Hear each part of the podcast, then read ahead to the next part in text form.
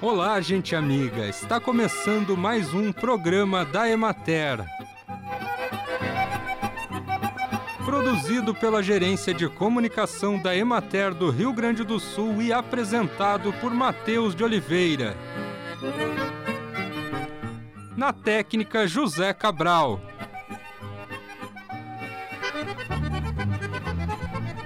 Utilizados na aromaterapia, que inclusive é uma das práticas integrativas e complementares do Sistema Único de Saúde, os óleos essenciais têm um alto valor agregado e contam com o um mercado em ascensão, sendo uma alternativa de renda.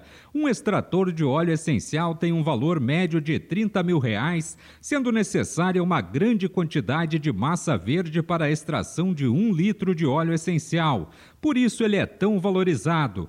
O processo de extração também gera outro produto, o hidrolato, que é uma água destilada com partículas de óleo essencial que tem as mesmas propriedades do óleo, só que diluídas, o que é comercializado por um valor bem mais em conta.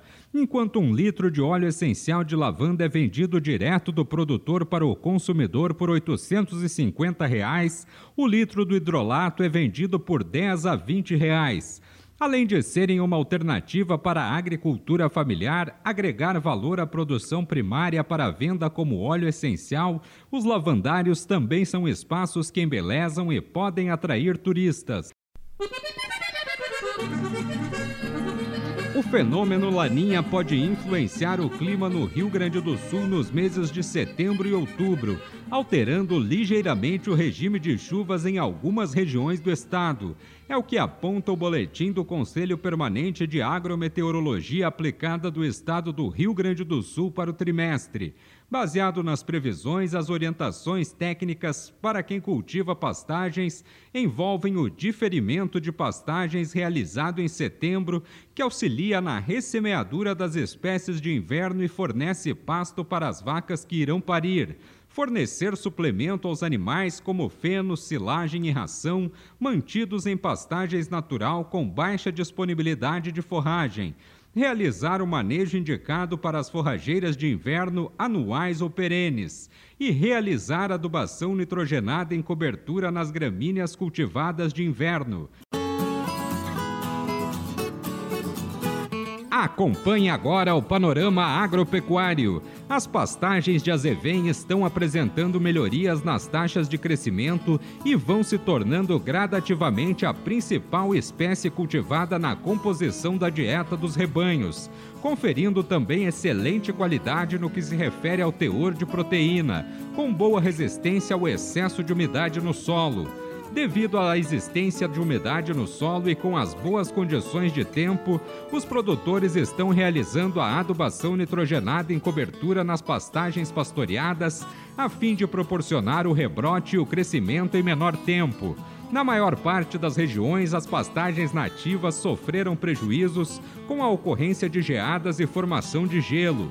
Mesmo com a melhora nas condições do clima, muitos produtores de bovinos de corte ofertam sal proteinado para o melhor aproveitamento da forragem, que está com baixos níveis de proteína nas áreas de campo nativo.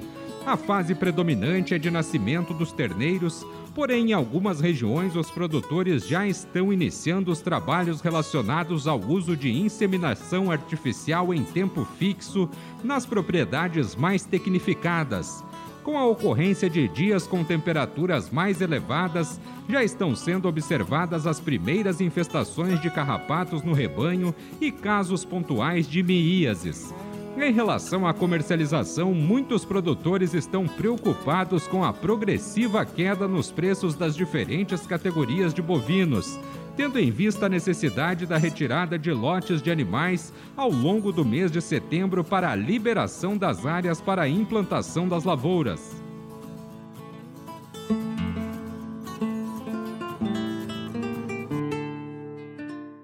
Saudações a todos os ouvintes, sou Carlos Roberto Olzetsky, assistente técnico do escritório regional da Emater de Frederico Westphalen. Hoje venho falar com vocês sobre algumas práticas que os psicultores podem ter para iniciar bem a criação de peixes, que se desenvolverão a partir desta primavera-verão, que logo se inicia. A partir do final do mês de setembro, os piscicultores da região já poderão estar introduzindo alevinos em seus tanques e viveiros.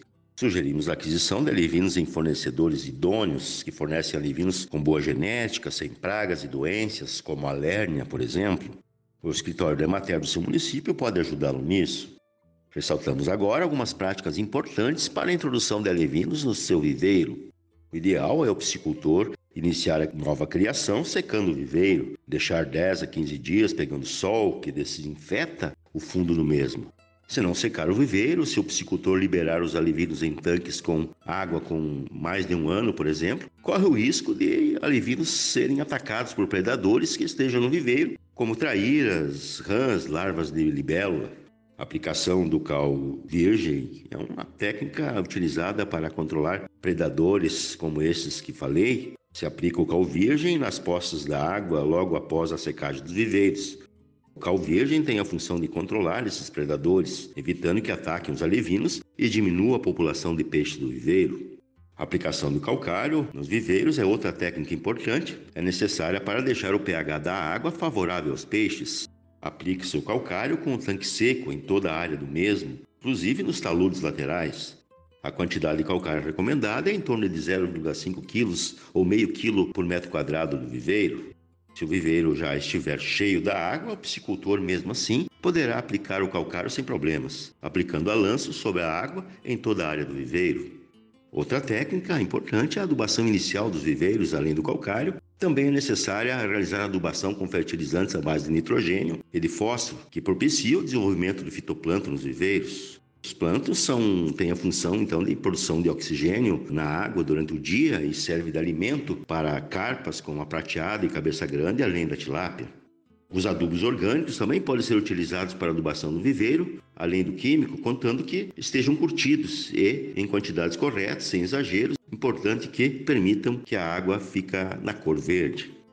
Berçários para a criação de alevinos, também uma técnica recomendada. Para evitar então a perda de alevinos por predadores, é realizado em tanques específicos protegidos com tela antipássaro, onde os alevinos são inicialmente introduzidos para um crescimento inicial até chegarem à fase juvenil. Nesses tanques de recria, os alevinos serão protegidos dos predadores, onde ficarão até cerca de 50 a 70 gramas, sendo a partir desse peso liberados para os tanques definitivos dando então maior garantia na despesca que o número de peixes será o esperado, né, obtendo com isso então maior produção. Maiores informações sobre a adubação inicial dos viveiros, da introdução de alevinos, ou mesmo a recria em berçários, como também a adubação, poderão ser obtidos nos escritórios da Imater do seu município. Fico por aqui, deixando minhas saudações extensionistas a todos os agricultores. A adoção de sistemas agroflorestais biodiversos favorece a presença abundante de diversas espécies de abelhas, pela oferta também abundante e diversificada de recursos. Essa ampliação na oferta de alimento no espaço e no tempo resultará no aumento da população silvestre e na vitalidade das colônias mantidas na área, gerando maior produção de mel, pólen, própolis e novas colônias. Os sistemas agroflorestais biodiversos mantêm os serviços de polinização nas áreas circundantes. Algumas espécies de abelhas coletoras de óleos alimentam suas crias com óleos florais, como o produzido pela aceroleira, e ao visitar essas plantas, elas polinizam as flores. No cultivo do maracujá, é essencial a presença de plantas que ofereçam pólen para as mamangavas solitárias. Elas são as principais polinizadoras do maracujá e coletam apenas néctar em suas flores.